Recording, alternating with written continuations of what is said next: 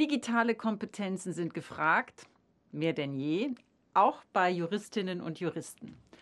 Und die digitalen Ad-Hoc-Formate aus der Lockdown-Zeit, die haben ja eine Dynamik entfacht. Die ist noch nicht am Ende, aber neue Lehrkonzepte sind entstanden, neue Formen des Lernens.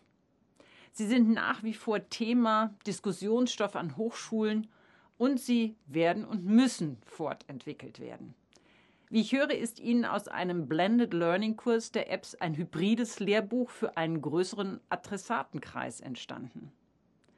Ein Smartbook, das unter anderem durch Lernvideos ergänzt wird. Eine echte Weiterentwicklung des klassischen Juristenlehrbuchs.